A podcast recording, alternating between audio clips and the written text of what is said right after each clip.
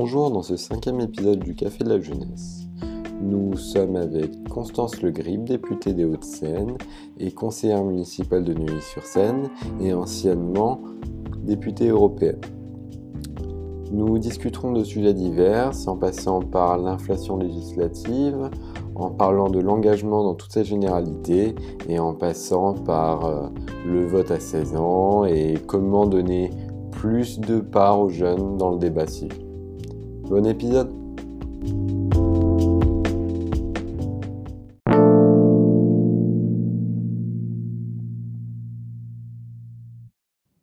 Bonsoir Madame la députée. Bonsoir.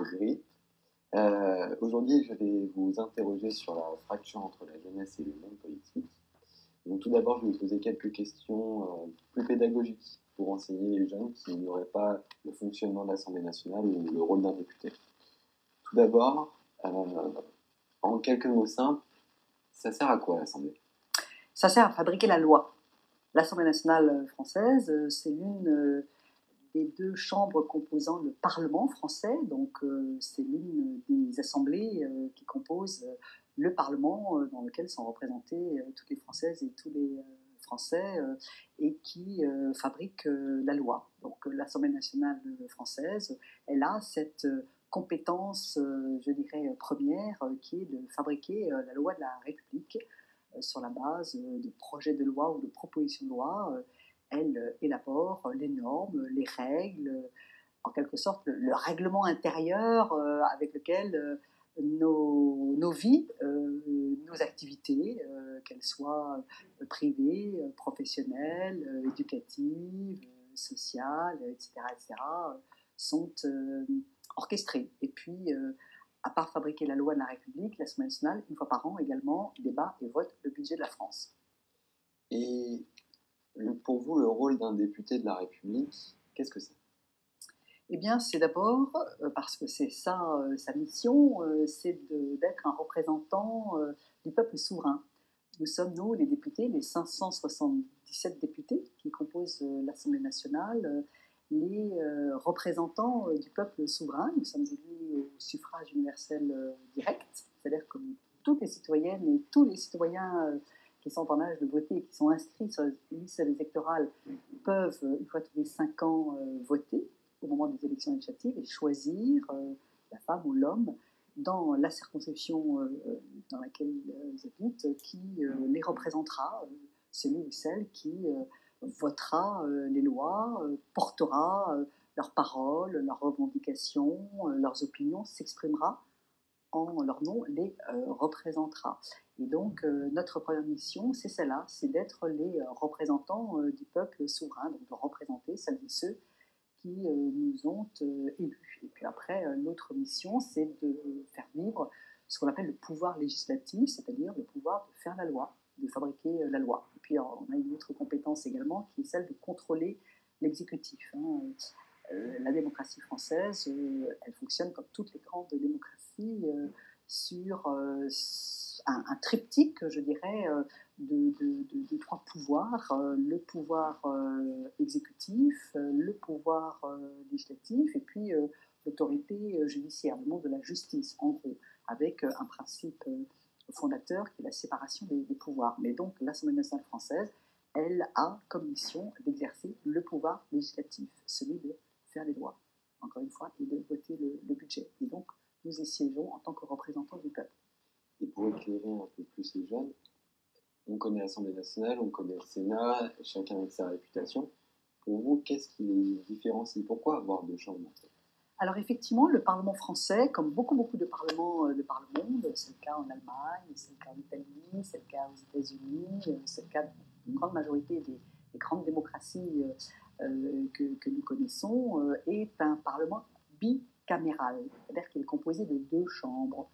Hein, c'est l'expression qu'on emploie quand on parle des assemblées, on dit la chambre. Donc, L'Assemblée nationale est l'une des chambres, on dit euh, la chambre basse, et le Sénat est l'autre chambre, la chambre haute. Alors c'est ce bicamérisme, hein, ce, fait d'avoir le Parlement, c'est-à-dire le pouvoir législatif exercé par deux assemblées distinctes, l'Assemblée nationale et, le Sénat, euh, en l'occurrence, s'agissant de notre pays, c'est le fruit de l'histoire, euh, c'est le fruit d'une évolution des, institutions.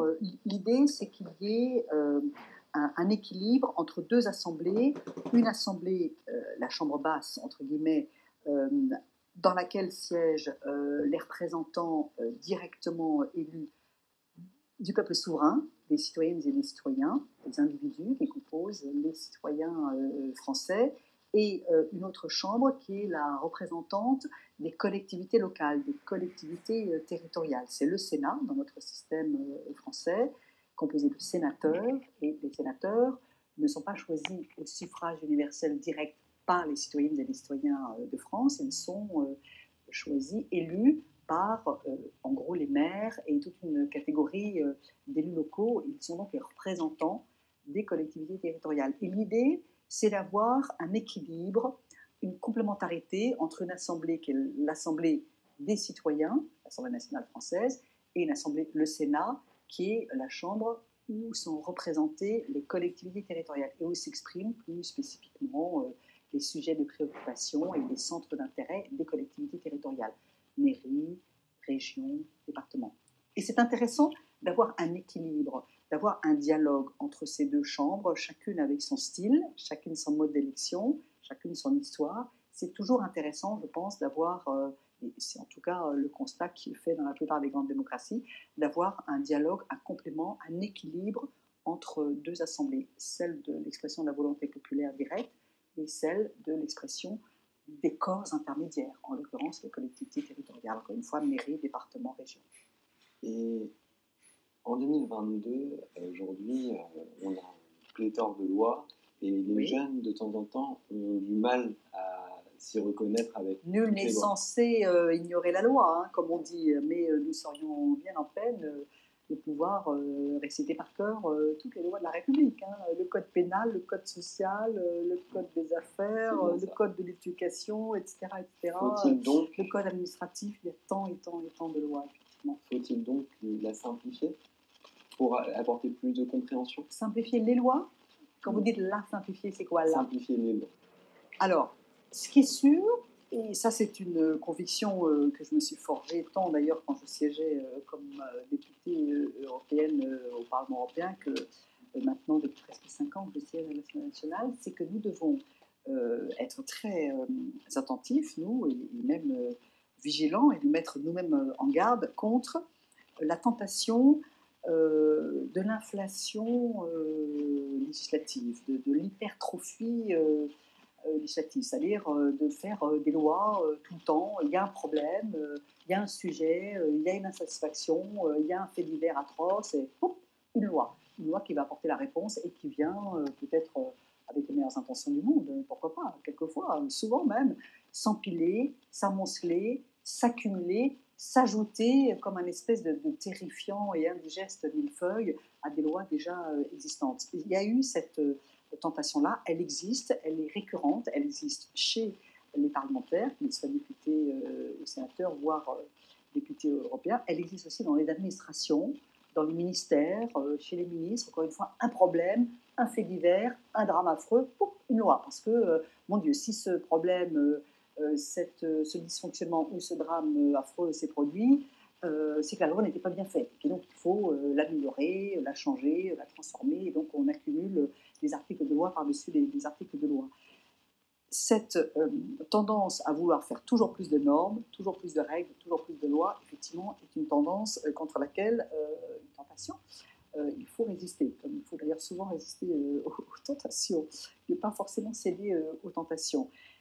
La question de la simplification. Donc effectivement, voir comment alléger. Voilà, alléger. Peut-être qu'il y a effectivement dans notre pays depuis des décennies et des décennies, des lois qui se sont empilées les unes aux autres, qui du coup d'ailleurs euh, produisent un espèce d'enchevêtrement de textes auquel plus personne ne comprend rien. Une loi, je donne un exemple au hasard, hein, votée en 2004 est-elle venue finalement rendre caduque, obsolète, plus du tout en vigueur, des textes de loi datant de 1993, mais on n'a pas expressément écrit que tel ou tel article de la loi de 2004 est venu abroger tel ou tel article de la donc tout ça euh, fait effectivement souvent euh, des codes et des codes et des codes avec des pages et des pages et des pages, notamment en matière sociale, mais pas que. Nous avons des codes, notre code des impôts est devenu incompréhensible. C'est un enchevêtrement de règles et de, normes et de trucs et de machins et de dispositions fiscales toutes plus compliquées les unes que les autres. Et il est devenu notre code des impôts beaucoup trop gros si on compare à celui d'autres pays européens. Pareil pour le code du travail, nous avons, avec les meilleures intentions du monde, voulu tout régler, normer, fixer, réguler par la loi le monde du travail, les relations à l'intérieur de l'entreprise, entre les patrons et les employés, par exemple, etc., etc. Et tout ça aboutit à ce que nous ayons un droit du travail, code du travail en France, extrêmement hyper long, lourd, un empilement de textes, euh, des kilos de, textes, alors que dans d'autres pays, les choses sont beaucoup plus agiles et les lois sont beaucoup moins pesantes. Donc c'est vrai qu'il y a un mal français, de même qu'on dit souvent qu'il y a de la suradministration en France, euh, des grosses administrations un peu pléthoriques qui sont assez euh, euh, conscients de leur pouvoir et qui aiment bien faire. Et, ça date de bien avant la République et de bien avant 1789 et de bien avant la Révolution française. Ce sont des choses que nous héritons de l'Ancien Régime. Hein. cette volonté d'avoir une administration centrale à Paris, on a appelé ça le jacobinisme, le colbertisme. L'État, c'est moi disait le roi Soleil, etc. Mais de même, nous avons également cette tendance à vouloir toujours, depuis Paris, empiler les lois euh, et les normes. Il faut régler, quelque part, euh, cette, euh, ce mal congénital français à toujours faire trop de textes, trop de lois et trop d'administration. Voilà, alléger, faire respirer les Français et la France, moins de normes, plus de liberté, moins de textes et plus de souplesse. Oui, voilà. Mais simplifier la loi, alléger. Parce qu'une loi, ça ne peut pas être écrit comme nous parlons ce soir, un simple dialogue citoyen. Euh, une loi, elle doit forcément euh, être un peu complexe, le langage juridique est à la fois hyper précis et un peu sophistiqué. Voilà, donc ça ne sera jamais, une loi de la République, ça ne sera jamais un texte hyper simple et hyper facile euh, à lire. Le code des impôts, le code du travail, ce ne sont pas des lectures faciles, effectivement. Mais par contre, elles sont trop pesantes, ces lectures-là. Et donc, sur les prochaines mandatures qui vont arriver, pensez-vous qu'il va y avoir un allègement ou quelque chose pour rendre la je le souhaite, Je le souhaite vivement qu'un bon Parlement, c'est pas forcément un Parlement qui légifère tout le temps, c'est-à-dire qui fabrique de la loi tout le temps, tout le temps, tout le temps. Et un bon député, c'est pas forcément un député qui pond du texte euh, tous les matins euh, euh, quand il arrive au bureau. C'est également un bon Parlement, l'instance qui peut exercer le contrôle, la vérification de l'action de l'État, parce que c'est un autre pouvoir important d'un Parlement dans toutes les, grandes démocraties. En France, on peut certainement faire plus et mieux. Il est important qu'il y ait du contrôle, de la vérification, de la transparence dans l'action de l'État et que les parlementaires puissent exercer leur pouvoir de vérification et de contrôle sur l'action de l'État. L'État, c'est le gouvernement, les ministères, les administrations. Et nous allons passer à une nouvelle rubrique, moins pédagogique. Vous répondez quoi aux jeunes?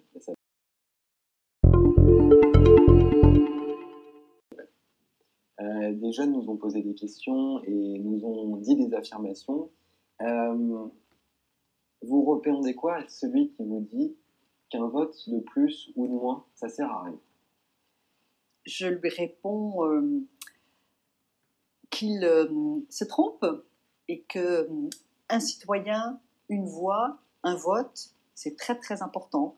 Nous sommes un peuple souverain, le, peuple français, une nation assemblée, l'Assemblée nationale, ça veut dire la nation assemblée, dans laquelle chaque voix, chaque vote, chaque expression citoyenne d'un citoyen ou d'une citoyenne vaut, pèse. Si on part du principe qu'un vote, une voix, ça compte pour du beurre, eh bien, je pense qu'on fait une appréciation légèrement euh, erronée de, la situation. Chaque voix compte, chaque vote compte. Alors, par contre, euh, ce que je peux entendre euh, dans cette affirmation, c'est peut-être euh, de la déception, euh, de la désaffection, euh, regret d'avoir peut-être eu le sentiment que des votes, des promesses électorales faites mais pas tenues, des échéances électorales bâclées, etc., etc., finalement ne changeaient pas la vie des Français et ne changeait pas le cours des choses. Ça, c'est un, sentiment, la désillusion, la déception que, je peux, que je peux comprendre. Mais moi, c'est pour ça que je fais de la politique. Je pense que la politique peut changer le cours des choses. Nous ne sommes pas soumis au jeu des puissances d'argent, soumis à je ne sais quelle puissance internationale ou autre qui, par-dessus nos têtes, déciderait euh, de notre sort et de nos vies. C'est ce que nous faisons, nous, ici et maintenant, en France, en tant que membre de la communauté euh, nationale française, qui peut changer euh, le cours des choses, même si rien ne se change en un claquement de main et que je n'ai pas de, baguette magique, et que personne, aucun homme, aucune femme politique n'a de baguette magique. Donc oui, un vote, ça peut changer les choses. Chacun et chacune d'entre nous, le jour où ils seront dans un bureau de vote et qu'il euh, entre dans l'isoloir euh, pour choisir euh, le bulletin de vote qu'il laissera ensuite dans l'urne, doit être conscient du fait qu'il fait quelque chose qui est plus qu'un rituel, qui, qui, est un geste important et chaque voix et chaque vote compte ici. Pour revenir sur une de vos phrases, les promesses non tenues de temps qui peuvent arriver. Oui, ça, bien sûr. Euh, droite, gauche, centre-gauche, centre-droite, extrême-droite, extrême-gauche, etc. C'est arrivé que les promesses ont pu être faites et qu'elles n'ont pas été tenues. Est-ce que le politique n'a tendance peut-être à ne pas faire trop de promesses? Bah, Il faudrait faire moins de promesses et euh, ne faire que des promesses dont on est sûr qu'on peut les, tenir dire ce que l'on fera et faire ce que l'on a dit. Ça, c'est un engagement, effectivement, euh, une peut-être morale ou une éthique de la politique euh, qu'il faut qu'on s'applique beaucoup plus. Pas de démagogie, pas de vaines promesses, ne pas promettre la lune, ne pas promettre qu'on changera le monde, ne pas forcément promettre monts et merveilles, être, être réaliste, être pragmatique. Et bien sûr qu'il faut prendre des engagements. Parce que tout ce que l'on ne dit pas dans une campagne, d'abord dans une campagne, qu'elle soit législative, municipale, présidentielle, etc., c'est un moment de vérité. Les hommes et les femmes qui se présentent au suffrage de leurs concitoyens, la moindre des choses, c'est qu'ils s'engagent, ils disent ce pourquoi ils ont cette folie peut-être, ou cet orgueil, je ne sais comment dire, cette prétention à vouloir briguer les suffrages de leurs compatriotes. Donc euh, il faut qu'ils disent pourquoi ils se présentent à leur suffrage. Encore une fois, que ce soit pour euh, une municipale ou pour une présidentielle, ce qu'ils vont faire, ce qui, leur, ce qui est leur motivation, ce qui est leur projet, ce qui est leur vision euh, pour, pour l'avenir? Donc il faut qu'ils prennent des engagements. Promettre les choses qu'on ne pourra pas faire, mais dire les choses que l'on fera pour être sûr ensuite, on les a dit publiquement et euh, devant l'ensemble du peuple français, être sûr ensuite qu'on les, qu'on les fera. Donc peut-être moins de promesses, effectivement, pas de mirobolantes promesses, mais les choses que l'on saura faire, effectivement. Donc peut-être moins de promesses et plus de, de responsabilité, ouais, d'esprit de responsabilité dans les engagements qu'on prend. Nous allons euh, aller sur une, autre rubrique, des pour ou contre. Ah.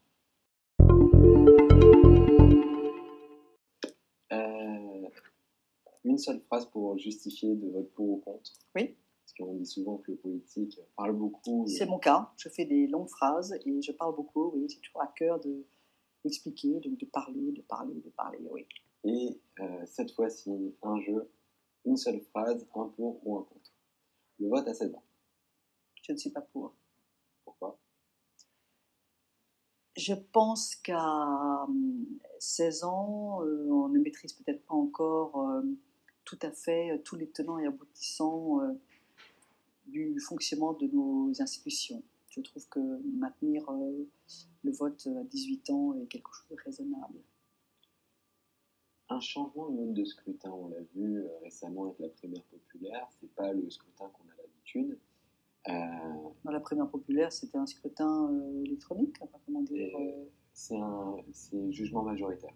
Ah oui, il y a des jugements, il y a eu des notes, plus, pas, pas, tout ça, tout ça, oui. On change oui. ou pas? Bah, euh, Moi, je ne souhaite pas qu'on fasse ça pour euh, les élections législatives. Euh, non, a priori, en tout cas, ce n'est pas ce modèle-là que je souhaite voir inspirer les, les, grands scrutins, qu'ils soient nationaux, c'est-à-dire présidentiels et législatives, ou les grands scrutins européens, type le scrutin pour les élections européennes une fois tous les six ans, euh, ni même d'autres scrutins. Maintenant, qu'on on ait la possibilité de, de, réfléchir ensemble. Moi, je suis à l'écoute de mes concitoyens quand ceux-ci me disent qu'ils ont le sentiment, notamment pour les élections législatives, je ne vois pas très bien comment on pourrait faire autrement pour l'élection présidentielle que d'avoir le système que l'on a, scrutin uninominal majoritaire à deux tours. Mais j'entends bien que quelque chose qu'on entend de manière récurrente, certains de nos concitoyens ont l'impression que l'Assemblée nationale française ne représente pas euh, assez fidèlement euh, l'éventail des sensibilités politiques et des partis et mouvements politiques qui existent euh, dans le paysage politique français. Donc, moi, je n'ai pas d'idée très arrêtée sur la question. Je suis plutôt, la tradition de ma famille politique, la tradition gaulliste, attachée au scrutin majoritaire uninominal à deux tours qui prévaut également pour les élections législatives. Mais j'entends bien que peut y avoir des remises en cause. Et moi, moi, je suis prête à discuter avec des gens qui pensent qu'effectivement, il faudrait travailler à une plus forte, meilleure représentativité de l'Assemblée nationale française. Vous connaissez Parcoursup, euh, il y a des nombreux déboires et des gens qui trouvent que c'est un très bon système, en tout cas meilleur que l'ancien, qui était encore pire. APB, oui, était tout à fait euh, dramatiquement euh, perdu. perdu. On, réforme Parcoursup ou on s'arrête ah non, je crois qu'on peut réformer euh, Parcoursup. Hein. Il y a quand même euh, des vraies interrogations sur euh, les algorithmes. La, non-transparence d'un certain d'algorithmes, notamment des locaux, est un vrai sujet. Et une petite dernière question. Aujourd'hui, il y a de temps en temps un manque d'éducation politique. Est-ce qu'on devrait, une matière que beaucoup de jeunes nous disent, je ne l'ai pas assez fait et j'aurais bien aimé la faire, c'est l'éducation morale et civique Oui, l'EMC, bien sûr. plus d'éducation politique à l'école? Plus d'éducation civique. Éducation politique, j'aime pas trop ce terme, je préfère le terme d'éducation euh, civique. Je pense que le nombre d'heures qui est actuellement euh, prévu, oui, est euh, bien calibré parce que euh, je ne souhaite pas euh, exagérément allonger euh, les journées de travail pour les écoliers, les collégiens et les lycéens. Et il me semble que l'école a relevé quelques défis majeurs, notamment celui de faire en sorte que tous les écoliers de France maîtrisent l'écriture, la lecture et le calcul. Hein. On se rend compte quand même qu'on a une dégradation du, niveau de, l'école qui est tout à fait fâcheuse et que un certain nombre de nos enfants euh, qui doivent entrer au collège ne maîtrisent pas euh, les fondamentaux, comme on dit, hein, ce qui est quand même un vrai, vrai, vrai euh, drame pour notre pays. Donc, je préférais que, que l'école se concentre vraiment sur les savoirs fondamentaux et on ne peut pas exagérément allonger les gens de travail pour, pour nos écoliers et nos collégiens, mais que par contre, indépendamment de ce qui peut être fait en termes d'éducation morale et civique éducation civique, comme on disait autrefois, par euh, les enseignants dans, leur classe, il, faut trouver à inventer d'autres moments de rendez-vous, d'autres événements, d'autres structures, peut-être via euh, un certain nombre de réseaux sociaux, etc., euh, de, façon à, diffuser, à propager effectivement connaissance plus fine des, de, de l'importance de faire vivre la démocratie à travers la participation, à travers la connaissance, à travers l'information, etc., etc. Vous parlez d'initiatives de, qui rapprocheraient les élus et les jeunes également. Ça, c'est important. On a les conseils municipaux jeunes, Tout à fait. Il y, en a dans, dans, les trois villes de ma circonscription. Et je les ai tous accueillis ici à la semaine sainte et sur un bonheur de, dialoguer avec ces, ces conseillers municipaux euh, juniors. Et récemment, après avoir discuté avec de nombreux jeunes, ou après avoir présenté ce que c'était un conseil municipal jeune, un conseil régional jeune, et de temps en temps un conseil ça existe ici aussi dans la région de France, oui, le conseil euh, régional jeune. Est-ce qu'une assemblée nationale jeune? Alors, euh, il existe quelque chose qui s'appelle le Parlement des enfants, euh, qui rassemble donc, sur la base du volontariat des, des, classes dans toutes les écoles de France qui travaillent sur un une proposition de loi sur une thématique donnée, et puis qui ensuite participe à une espèce de concours. Bon, chaque année, j'essaye d'être à l'écoute des, classes, lorsqu'il y a des classes dans ma circonscription qui sont sélectionnées par le Parlement des, enfants, et j'ai eu l'occasion d'en rencontrer quand, elles ont été sélectionnées pour voir, elles pas forcément gagné les classes de ma circonscription, elles n'ont pas forcément gagné de prix numéro un, mais de, de rencontrer, de voir comment euh, les, écoliers, avec leurs enseignants, avaient travaillé sur une proposition de loi euh, donnée, etc., etc. Est-ce qu'il faut peut-être plus régulièrement Je peux vous donner un transformer cette, ce Parlement des enfants qui, qui, pour les très très jeunes, en autre chose? La question mérite d'être posée. Je ne dis pas qu'il faudrait appeler ça l'Assemblée nationale des jeunes, mais honnêtement, la question vaut la peine d'être posée. Et moi, ça m'adresserait beaucoup. Je, on est dans un dialogue, hein, dont je vous renvoie euh, la patate chaude, entre guillemets, mais je, je, le fais de manière très très sympathique. Moi, ça m'intéresserait beaucoup que vous regardiez ce qui se passe en Autriche, l'un des rares pays de l'Union européenne à pratiquer le vote à 16 ans. Tout à l'heure, j'ai dit que je n'y étais pas euh, favorable. Je ne pense pas qu'il soit euh, indispensable que les jeunes des 16 ans euh, aient à choisir leur président de la République, aient à choisir leur député, aient à choisir leur maire, etc., Mais par contre, indépendant de cette affaire de vote, qui finalement, d'âge de vote, 16 ou 18 ans, c'est n'est pas, pas fondamentalement révolutionnaire, à mon avis, de passer de 18 à 16 ans. Mais indépendant de ce sujet d'abaissement de l'âge de vote, l'exemple autrichien et surtout la pratique autrichienne est, à mon avis, à étudier de très très très près. Eux, ils ont une éducation civique et un parcours euh, citoyen et à travers euh, les écoles, collèges, lycées, et à travers l'éducation nationale, et à travers toute une série d'autres grands rendez-vous organisés tout au long de, l'année civile, qui est formidablement costaud et formidablement intéressant. Ils ont des grands rendez-vous euh, citoyens. Ils n'ont pas une Assemblée nationale des jeunes, mais ils ont des grands, des grands moments, des grandes conventions où les jeunes se retrouvent pendant plusieurs jours d'affilée, dialoguent en direct avec des élus nationaux, etc. C'est un truc, c'est hyper organisé, c'est régulé, fixé par une loi, et c'est décliné. Il y a tout un programme euh, de citoyenneté euh, des jeunes et d'association et de participation des jeunes, des très jeunes, y compris même avant qu'ils aient l'âge de voter, à, à la vie citoyenne et à la vie politique de l'Autriche. Et là, à mon avis, il y a un truc à, à, creuser parce que là, il y a une vraie source d'inspiration pour la participation des jeunes à la vie de la nation. On pourrait faire ça en France? Ben, Je ne connais pas encore en détail, je me suis rendue encore récemment euh, en Autriche, mais c'était sur une toute autre thématique. Moi, je ne connais pas encore en détail exactement comment fonctionne, euh, je dirais, le, système autrichien. Et, mais il me semble qu'il y a là des sources d'inspiration qui pourraient assez facilement être, être transposées. Hein assez facilement être transposées. Organiser des, semaines de, de, dialogue citoyen avec, avec, avec les jeunes, d'avoir des, des, moments de, de, rencontre, mais tout ça institutionnalisé, où tout le monde participe, toutes les familles politiques, tous les partis politiques, tous les, parlementaires, quel que soit euh, leur, euh, leur, bord politique, et puis ensuite des moyens où on est dans la démocratie locale, avec euh, les, les, les élus régionaux, les élus locaux.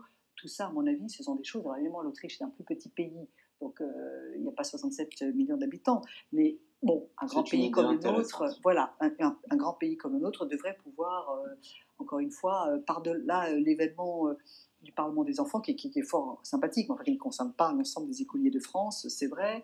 on voit bien que dans les lycées aussi, il y a quand même avec les, conseils de la vie lycéenne, enfin, il y a quand même une démocratie lycéenne, entre guillemets, qui balbutie, mais bon, voilà. Mais je pense qu'on pourrait tout à fait appliquer un certain nombre des des recettes euh, autrichiennes dans notre pays, ça ne serait pas très compliqué à faire.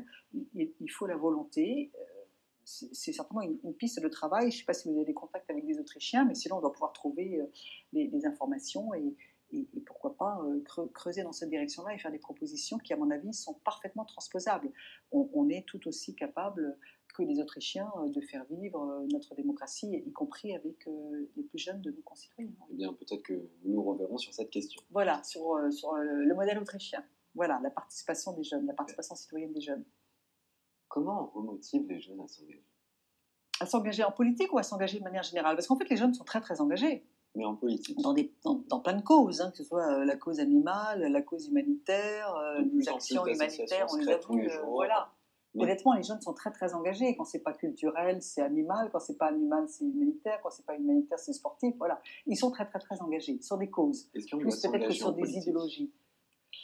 Eh bien, euh, moi je pense qu'il faut essayer de trouver à s'engager, euh, oui, euh, en politique, parce que si on ne s'engage pas, c'est la minorité agissante qui occupe et qui truste, je dirais l'expression euh, publique euh, qui prend le haut du pavé, comme on dit, euh, et qui se fait entendre, et qui gueule, qui obtient peut-être satisfaction sur tel ou tel sujet. Et donc, si on ne veut pas être soumis, si on ne veut pas être passif, si on ne veut pas être juste un objet comme ça, il il faut s'engager pour ne pas être dominée par une minorité agissante qui, qui, qui, serait composée de gens hyperactifs, politiquement très très engagés et qui assez rapidement récupéraient le, monopole de, de, la parole étudiante ou de la parole des jeunes actifs lycéens ou, autres. maintenant, je, suis consciente du fait que les partis politiques ne sont pas forcément sexy. ils sont souvent dirigés par des messieurs d'un certain âge, alors pas que, nous on a essayé. Notre famille politique, les Républicains, a essayé de rajeunir ses cadres. on a un très jeune secrétaire général qui, qui, qui, a, 33 ans, on a, on a plein de jeunes députés, d'autres familles politiques aussi ont plein de jeunes, hein. voilà, y compris, je dirais, très à gauche et très à droite, voilà. Mais euh, tout cela ne suffit pas en, réalité. Euh, faire, venir des, jeunes élus, confier des postes de responsabilité à des, jeunes élus ou à des jeunes pas élus, mais enfin des très jeunes, euh, manifestement, ça ne suffit pas à rendre les partis politiques sexy. Donc aux, jeunes de peut-être créer des, structures. Nos, partis politiques ont des mouvements de jeunesse qui souvent, pour le coup, sont plus attirants. parce que, bon, là, pour le coup, il n'y a que des jeunes clairement. On ne risque pas de croiser un vieux monsieur ou une vieille dame déjà. Et puis, euh, du coup, ils ont des sujets, une façon d'être, une façon de se comporter, euh, euh, voilà, une, façon d'être ensemble qui, qui, qui, bah, qui, est, plus jeune, tout simplement, qui est plus, qui est plus fun, qui est, plus marrante. ils mêlent peut-être aussi des, dimensions différentes, l'action et la réflexion politique mais aussi des moments de convivialité, des moments festifs, des moments de, de, rassemblement. Alors la pandémie a un petit peu calmé tout le monde, mais on en sort de la pandémie, donc on va pouvoir retrouver le plaisir d'être ensemble et de faire des choses. Et un engagement politique, c'est avant tout un engagement humain, c'est avant tout une aventure humaine. Donc il faut qu'il y ait des moments festifs aussi, des moments sympas, des moments où on fait des trucs. Euh, c'est pas que se prendre la tête pour savoir euh, s'il faut augmenter le taux de dégâts de 2 points ou au contraire baisser le taux de dégâts de 2 points. N'y a pas que ça, l'engagement politique. Il faut, trouver des, moments de convivialité, des moments de, de, partage, de, plaisir. Donc ça, effectivement, c'est quelque chose euh, sur lequel peut-être que les mouvements de, jeunes, y compris les mouvements de jeunes politiques, plus ou moins proches d'un parti politique, sont plus à même de, faire et de comprendre. Et puis euh, aux jeunes peut-être de, nous bousculer, de, dire, euh, bah, les partis politiques traditionnels, ça marche pas, on va, on va faire la politique autrement il y a des choses à essayer. Mais il faut s'engager, il faut s'engager, il faut s'engager pas uniquement sur les causes, pas uniquement à un moment donné, il y a tel ou tel projet, je m'engage, et puis si le projet est mené à bien, ou si au contraire le projet foire, euh, trois mois ou six mois après, je, repars. Voilà, l'engagement pour les causes, c'est bien, mais à un moment donné, l'engagement politique, c'est, un peu plus global, c'est un peu plus structuré, et, je trouve dommage que nous n'arrivions pas suffisamment... Euh, attirer les, jeunes dans, un engagement politique, euh, je dirais, de, long terme. Maintenant, j'espère que par-delà l'élection présidentielle et les élections législatives, il y aura quand même euh, voilà, la possibilité de, de, créer des moments, bah, encore une fois, nous, sur nos territoires, on essaye d'avoir des moments de dialogue avec les jeunes à travers des cafés politiques, à travers des actions de terrain, à travers le, simple fait d'être à leur côté dans des moments difficiles. Il y a eu la détresse étudiante, il y a eu les, terribles difficultés euh, en termes de pouvoir d'achat, hein, tout simplement, pour, se nourrir. Hein, pour certains qui, qui ont euh, gravement euh, frappé beaucoup de nos jeunes et beaucoup de nos étudiants, y compris voilà, dans les Hauts-de-Seine, en région Île-de-France. En tant que députée, mais j'ai été loin d'être la seule, on a essayé d'accompagner un certain nombre d'associations étudiantes qui se sont mobilisées contre la précarité étudiante, pour verser de l'aide alimentaire, etc. etc. Il y, a, tout ça aussi qu'on peut peut-être, c'est très très modeste, hein, mais de notre part, euh, mettre en avant pour, euh, euh, accompagner les jeunes sur les thématiques et les préoccupations qui sont les leurs. Mais oui, il faut, il faut s'engager. Oui, bien sûr, il faut s'engager. C'est très important parce que sinon, on n'est pas acteur de son destin. Et le dernier chapitre avant le mot de la fin, deux dernières questions. Je vais vous demander qu'est-ce que ça vous évoque? Mm-hmm. tout d'abord, un chiffre. 57% d'abstention aux législatives de 2017. Ça vous mhm. évoque quoi? Et eh ben, Ça m'évoque effectivement euh, le fait que nous n'avons pas su, nous, collectivement, euh, les candidats et les candidates aux élections législatives, euh, faire comprendre que cette élection était importante, que c'était un vrai enjeu que de choisir ses représentants à l'Assemblée nationale, les représentants du peuple. Et c'est effectivement un chiffre assez cruel, parce qu'il atteste d'une difficulté à se rendre euh, sympathique, intéressant, euh, désirable. Donc il évoque voilà, un, moment, un moment difficile. La, démocratie française, si on ne regarde que ce chiffre-là, à l'instar des autres grandes démocraties, à commencer par la grande démocratie américaine, mais c'est vrai un peu partout, elle, elle s'étiole un peu. Elle s'étiole. Et le dernier, avant le mot de la fin, la démocratie, ça vous quoi Pouvoir du peuple, la participation de tous. C'est ce, qui nous, ce qui nous rassemble. C'est le meilleur des régimes parce que euh, aucun autre régime n'est susceptible de permettre euh, à l'homme, à la femme, euh, de s'épanouir et, d'être libre, de vivre en paix avec ses congénères. Donc oui, c'est la démocratie, c'est le pouvoir du peuple, c'est le meilleur des, systèmes. C'est celui où on peut se sentir libre et avoir l'impression, euh, même si c'est très, très, très, très modeste, de prendre son destin en main et d'être acteur de son destin. Donc c'est le meilleur des systèmes, bien sûr. Sans démocratie, euh, il n'y a que le malheur, la dictature, l'ombre. Voilà, l'écrasement. Et le dernier mot pour la fin, qu'est-ce que vous voulez dire aux jeunes qui nous écoutent? Eh bien, tout d'abord que en tant que députée, en tant que femme française, en tant que mère de famille, dans les actions que je mène, les sujets que je porte, les éventuelles propositions de loi ou projets de loi sur lesquels je travaille, les idées que je, mets en avant, etc., je pense à eux tout le temps. C'est la vérité. Je suis ici à l'Assemblée nationale membre de la, je suis même vice-présidente de la Commission des affaires culturelles et de l'éducation. J'ai essayé de m'engager que sur les sujets pouvant intéresser la jeunesse, mais beaucoup des sujets pouvant intéresser euh, euh, la jeunesse. Je suis euh, voilà, obsédée par ce que nous pouvons faire de bien, d'utile pour, pour les jeunes générations, pour mes enfants, mes futurs petits-enfants, enfin ceux de, des petits-enfants de ma génération. Et je suis obsédée par l'idée de transmission. Je, veux pouvoir transmettre aux générations futures des valeurs, un patrimoine qu'il soit euh, architectural ou naturel, une France en, bon état. Je veux leur transmettre de l'espoir. Donc euh, je pense à eux tous les jours. C'est tout l'intérêt euh, de, de, cette mission, c'est de la faire pour, pour les générations futures. C'est ce qui me motive, moi en tout cas. Voilà, ce que je veux leur dire, c'est que je pense à eux tout le temps. Et donc je vais conclure.